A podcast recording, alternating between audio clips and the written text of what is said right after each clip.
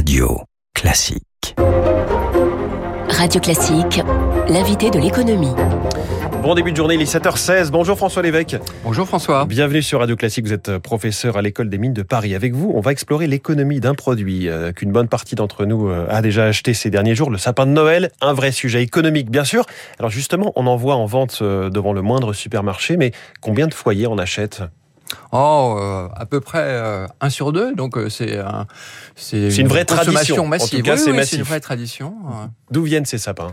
Alors d'où viennent-ils? Alors, alors, on, pourrait répondre de Chine. Alors, mais là, tout le monde s'étonne, mais parce qu'en fait, ce sont les, sapins euh, en plastique. Alors, si vous achetez un sapin en plastique, il viendra de Chine. Et en revanche, si vous achetez un sapin en France, si vous achetez un sapin euh, naturel, eh bien, euh, il y a beaucoup de chances qu'ils viennent de France. hein. Euh, si vous l'achetez en grande surface ou si vous l'achetez chez Ikea, par exemple. Ikea, c'est le plus grand vendeur et le plus grand acheteur de français de sapins au monde. Et si vous l'achetez chez Ikea, il viendra du Danemark. D'accord, donc à part Ikea, sinon les sapins naturels, ce sont des sapins français coupés euh, dans les semaines qui précèdent. Dans la majorité, absolument. Et de quelle région euh, Oh, il y en a euh, dans toutes, euh, à peu près dans toutes les régions, mais surtout, par exemple, le Massif central, il y en a pas mal. Le Morvan, vous allez avoir une grande production. Mais attention, euh, le sapin n'est pas une production forestière, c'est une production agricole. Il C'est-à-dire qu'on a des fermes à sapins en quelque sorte. Voilà, absolument. C'est une culture. hein. Au lieu de faire du maïs, vous faites du sapin. Et il y a plusieurs essences qui se battent, enfin deux principales, le Nordman et l'épicéa. Rappelez-nous lequel est lequel. On le confond toujours entre celui qui perd ses épines, celui qui sent bon. Voilà, alors l'épicéa sent bon et perd ses épines. Le. Nordman, il perd ses épines, mais au bout de très longtemps. Et donc, euh, le Nordman euh, est beaucoup plus agréable euh, si vous ne voulez pas balayer chaque matin en dessous du sapin pour ramasser les épines. Mais il ne sent rien. Oui, donc c'est ça. Il n'y a, pas le côté euh, j'arrive. Et, et, et lequel a, a gagné ce match entre les deux C'est Ah, le Nordman. Le Nordman, oui, celui qui garde ses qui est vraiment cultivé au Danemark. hein. Le Danemark, c'est euh, 10 millions de production euh, de sapins euh, chaque année, alors que le Danemark ne consomme euh, qu'un million de sapins. Donc c'est le grand pays exportateur hein, Mm. de sapins. Donc il y a un premier match entre les différentes essences. Il y a un match euh, économique aussi entre le, le- le sapin en plastique et le sapin naturel. Est-ce qu'il y a une progression de l'un des deux là-dessus? Est-ce que les parts de marché ont tendance à, à bouger? Pas trop, en fait. Euh, Le sapin en plastique, euh, en France en tout cas, euh, reste dans une position euh, relativement marginale, ce qui n'est pas le cas aux États-Unis. hein. Aux États-Unis, un sapin sur deux hein, est en euh, chlorure de polyvinyle hein, ou en polyuréthane. Euh, donc euh, le sapin, le sapin en plastique est assez cantonné en France, sans doute plutôt bon pour l'environnement. Alors justement, parlons-en de l'environnement. Est-ce que qu'en est-il d'un point de vue écologique entre ce sapin en plastique et le sapin naturel? Il n'y a pas de réponse évidente en fait quand on se pose la question. Voilà, il n'y a pas de réponse évidente. Pourquoi? Parce que, bah, évidemment, euh, si euh, votre sapin en plastique, euh, vous le jetez au bout d'un an, au lieu de le conserver 20 ans dans le garage et de le sortir du garage hein, chaque année, d'abord, là, ça va jouer. Combien de temps vous allez réutiliser votre sapin Oui. en plastique Ce qui va jouer aussi, c'est la distance.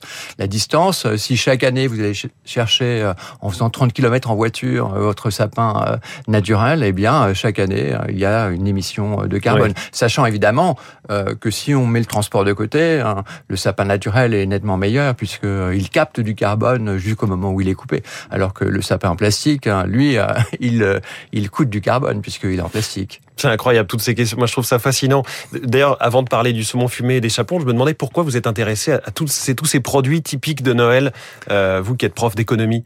Bah, parce que d'abord, c'est un, c'est un objet que tout le monde connaît, donc on n'a pas besoin, euh, comme économiste, de passer 10 minutes d'expliquer ce qu'est l'objet, comment il est produit. C'est plus simple que Euh, certains placements Voilà, c'est financiers. plus simple, on, on peut oublier euh, la technologie. Et puis, euh, du point de vue du commerce international, c'est intéressant, euh, le sapin, et puis du point de vue de la productivité. Enfin, mais là, on le verra surtout sans doute sur le saumon. Et donc, c'est un produit, et c'est devenu un produit industriel. Ça permet de retracer la consommation, ça permet de retracer euh, l'évolution du commerce Ouais. international, même des conflits internationaux sur le sapin de Noël euh, entre les États-Unis et la Chine. Là, c'était sur le plastique.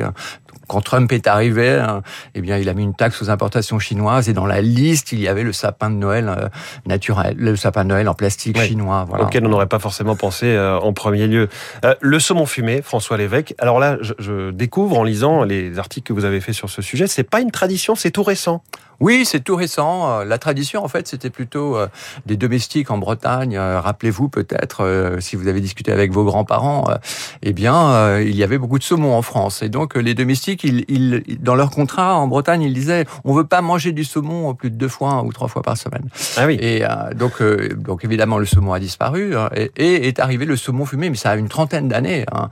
Ça a une trentaine d'années hein, de fumer le saumon et de faire en fait de l'aquaculture, c'est-à-dire de faire que le saumon, eh bien, on applique les techniques de l'élevage du poulet ou du porc, donc les techniques industrielles mmh. modernes. On met des cages de plus en plus grandes pour élever les saumons.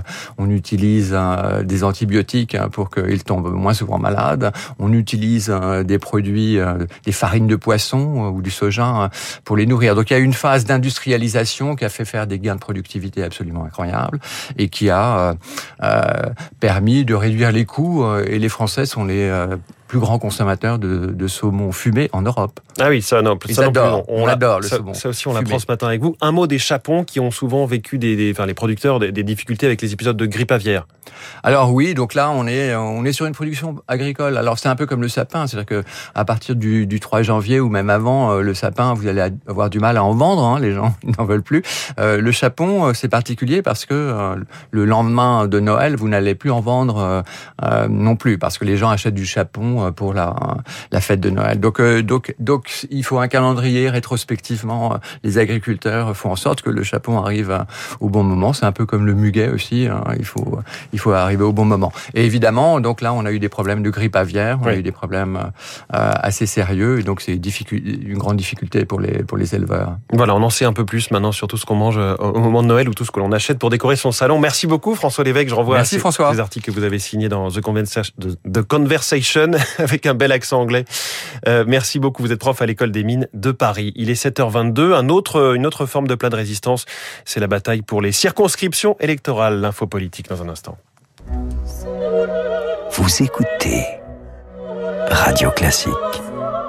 Avec la gestion Carmignac, donnez un temps d'avance à votre épargne.